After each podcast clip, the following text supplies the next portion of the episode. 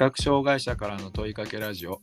この番組はプロトタイピングチームプレイヤーズが提供する視覚障害者からの問いかけワークショップから派生した音声コンテンツです。いずれもプレイヤーズのメンバーである視覚障害者の中川と請願者の本間が見えない生活で感じる疑問や見える世界で感じる違和感などゆるく対話を繰り広げる雑談ポッドキャストです。毎回のトピックに関連して投げかけられる問いかけにも思いを巡らせていただけると嬉しいです。ちょっとミスったけどまあこのままいきますか。前半は今週のトピック視覚障害者も読書をしてますについて。そして後半は今週の問いかけオーディオブックを聞いたことはありますか？についてお話ししていきたいと思います。あのーこれ今日のトピックに入る前の余談ってできるだけ余談からトピックにこうシームレスに行きたいじゃないですはいか、、セームレスに行きたいです。その方がプロっぽいじゃないですかはい。かといって余計なことあったらやっぱり編集でカットされるじゃないですか めっちゃ切ります。はい切らずにシームレスに行きたいですね。編集なしで。はい、はい。ラジオ好きとしてはあの余談なしではあのいけ入れないんですよね。確かにね。はいはい。その耳から何かを聞くっていうのがあのどうしても得意っていうかその好きな人としては、こういうものにやっぱ慣れていてでラジオよく聞くのでうん。なのでこう余談をやっぱ入れたいんですよねそうですね。雑談したくなっちゃいますね。いいんですよ。雑談ポッドキャストだから。そうですよねそうう、ん、であの今日のトピックに入りたいんですけどはい、入りましょう。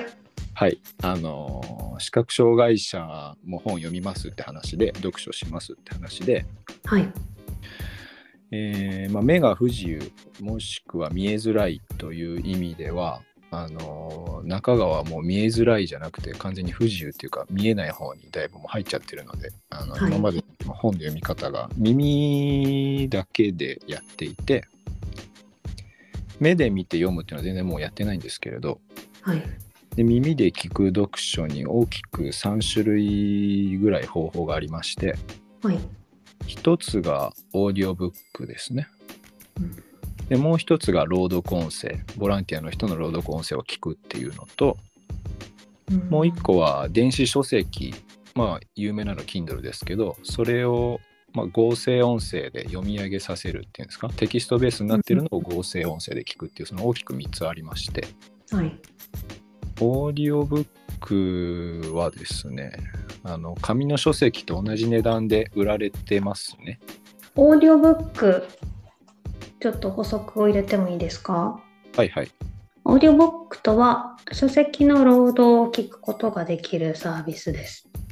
朗読はプロのナレーター以外にも声優や著名人が担当しているコンテンツもあります。えー株式会社日本能率協会総合研究所の調査によると、オーディオブックの国内市場規模は2024年には260億に到達すると予測されているとのことでした。で代表的なサービスとしては Amazon のオーディブルとかオトバンクのオーディオブック .jp などがあって月額の聞き放題のプランとかあとはコンテンツを買い切るようなプランがありますと。あと日本ではまだ提供されてないんですが Spotify も参入をしたりしているみたいですね。うーん、Spotify は知らないかったな。まあ日本できあれ聞けないんだったらタッチできてないのはそりゃそうかなと思いますけどで。すね。だなんか、結構大きなプレイヤーが入ってきてる市場なんだなっていうのを、はい、ちょっと今回初めて知りました。そうですね。僕も実際オトバンクさんのところで主に買っていて、うんうん Amazon のオーディブルも、えーそうです。英語の勉強のために英語の本だけ買ってますけどね。えそんな感じで僕はもう2010年ぐらいからずっと使ってるので長いですね。そう、プロの人が録音してくれてるので聞きやすいね。うん。あとあの2つ目に言ってた朗読音声っていい。うのは、あの図書館で、えー図書館でじゃなくてもいいのかなそのボランティアの朗読音声を吹き込んでくれる方々がいるんですよね。でそのファイルをあのスマホ経由であのダウンロードして聞くことができるんです。えー、なるほど。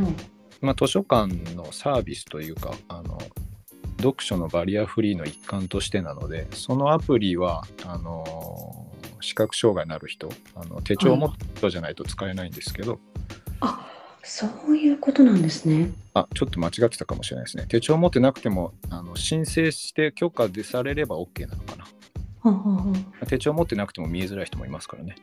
うんちょっとの最はじ最初いつだったかな？もう古くて忘れちゃったんですよね。どうやって最初手続きしたか。でその朗読音声っていうのはですねしかもそのすごいのが全国で録音されてるデータをこのスマホ一つで検索してダウンロードできるのでうん自分の地元の図書館に収録されてるものだけじゃないんですよね。それは図書館のサービスっていうことはあの無料で使えるっていうことですか？そうですね。アプリだけ最初のアプリのダウンロードだけ有料なんですけど、あとはもうずっと無料ですね。えー、すごい。うん。まああのボランティアの方なので先ほどのオーディオブックのプロの方はい。の。ナレーションとやっぱりちょっと違うといえば違うのとあと音質がどうしてもこうノイズが入ってる、あの音なのでその辺は気になる人は気になるだろうなとは思うんですけどとはいえオーディオブックねさっき言ってたオーディオブックが全部の本がなってるわけじゃないっていうやっぱ課題があって、うん。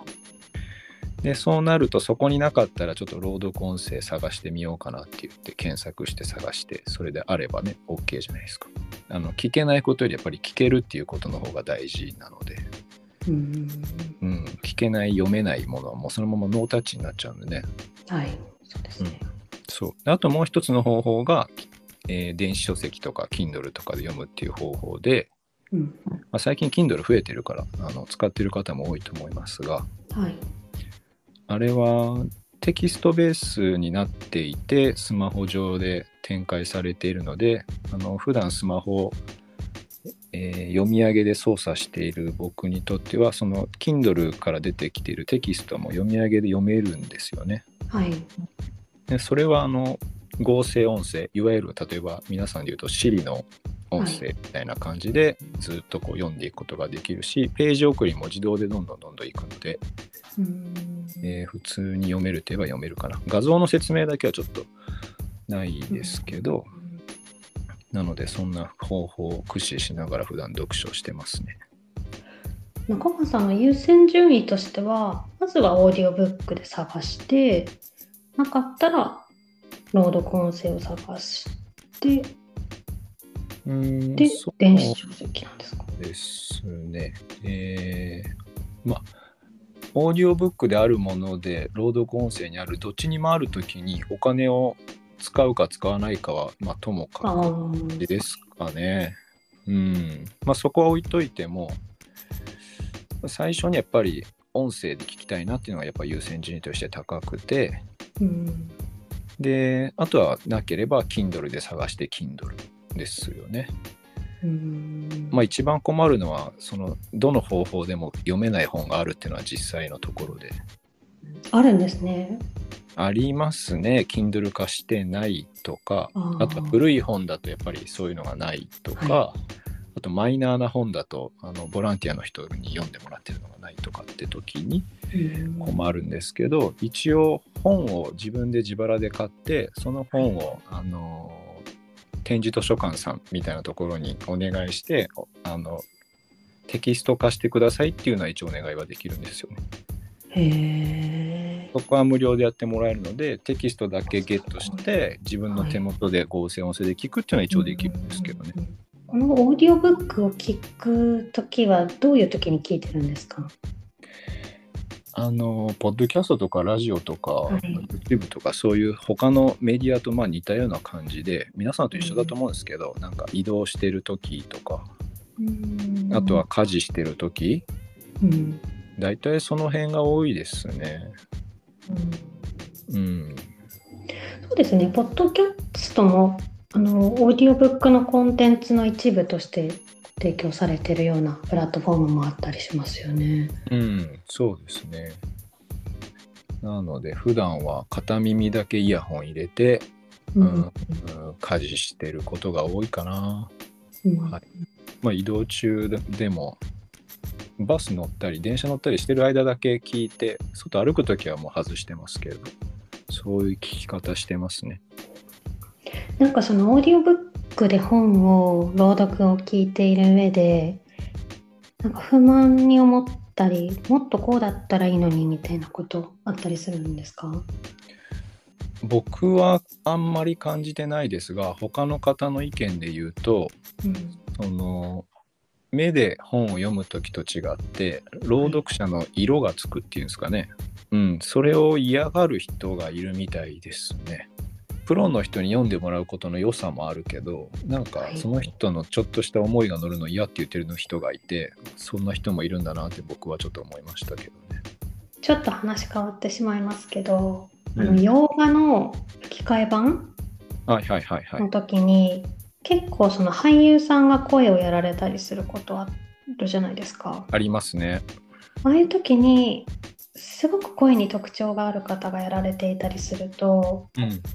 なんかその方の顔がどうしても浮かんでしまってはいはいはい。集中ができないみたいなあこととちょっと私はリンクしましたね。ー確かにねそういうことありますよね。ありますよね。工業上有名人をこう排してるかもそしれないけど 見てる側からするとキャラよりもその人自身が浮かうそうなんですよ。その人の顔しか浮かばなくなっちゃうみたいな。確かにね。そういうことありますよね、うん、似てると思います、うんうん。うん。はい。では今日の問いかけの方に行きましょうか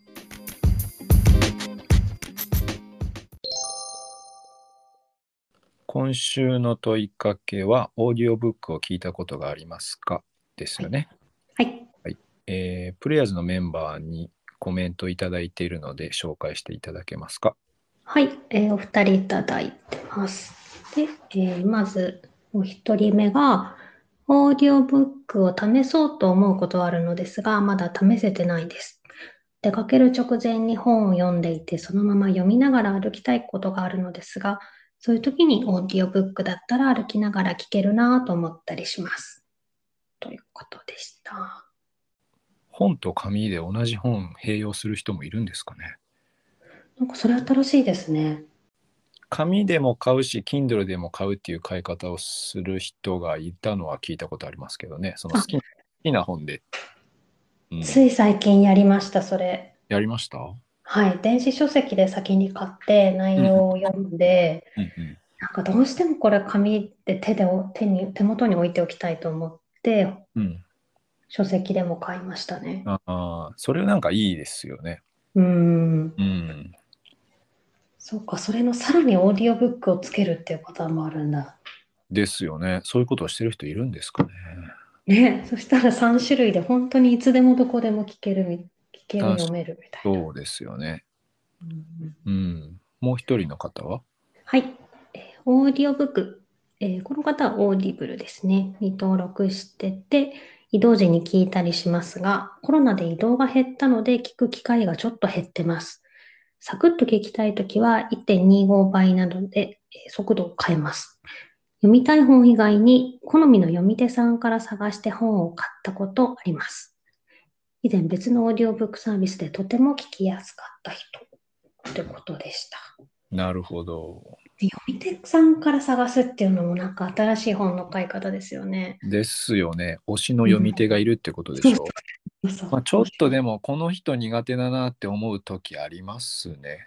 あとはこの人いいなもありますよね。声だったり読み方だったり間の取り方とかそういういろいろですか？そうですね。声かなでも、うん、いろいろなんでしょう声ね。うんまあ、人人と人と一緒関係と一緒でやっぱりその好きな声苦手な声ってなんかなんとなくないですか、うん、あります。うんその感じだと思うんですよね。中川さん、この読み手さんから探すってことやったことあります？いやないですね。その本を読みたいかどうかの方が優先なので、うん。この読み手だから読むのやめようとか、この読み手だから読もうっていうよりやっぱり本の方がやっぱり主役っていうかね、大事なので、うんそっち優先ですね。それで本間さんはオーディオブックは聞くんですか？オーディオブックは実際私は聞かないです。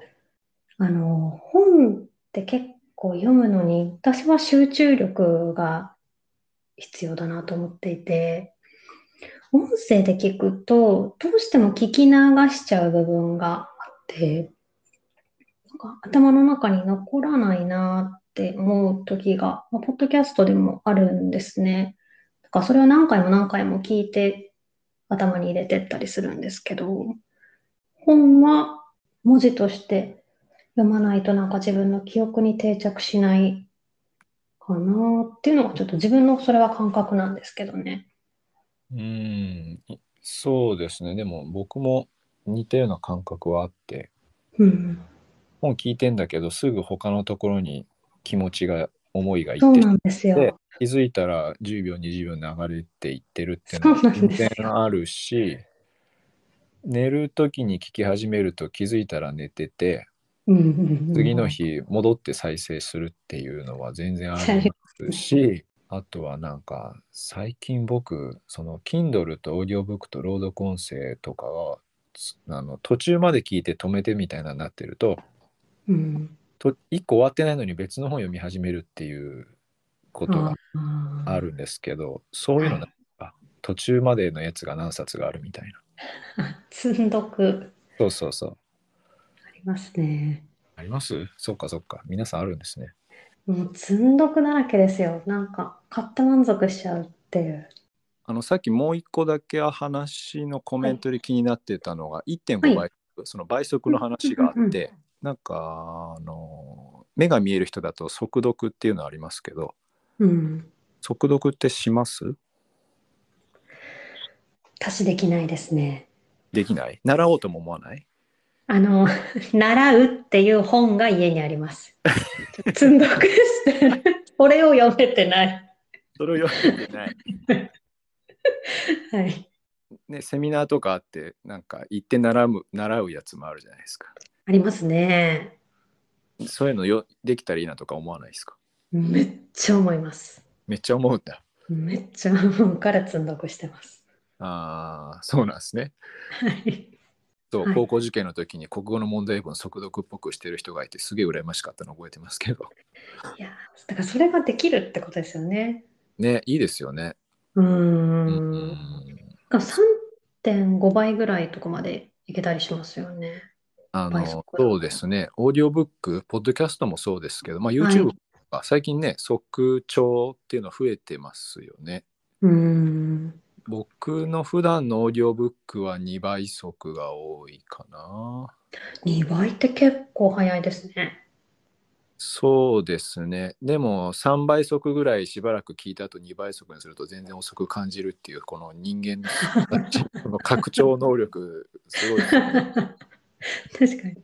うん、なんか低速もいけるし、あ低速もなんか0.5倍ぐらいから、まあ、高速だと3.5倍ぐらいまでいけるって感じですよね。そうですね。あんまり早すぎると僕も確かに聞き取れないっていうか内容は本当にうん入ってこないので、うーん。え2倍速ぐらいでやりますけどね。うーんうんうん、はい。今週はこんな感じで。そうですね。なんかまだオーディオブック試してない人がいたら試してみてもらえたらと思います。はい。はい。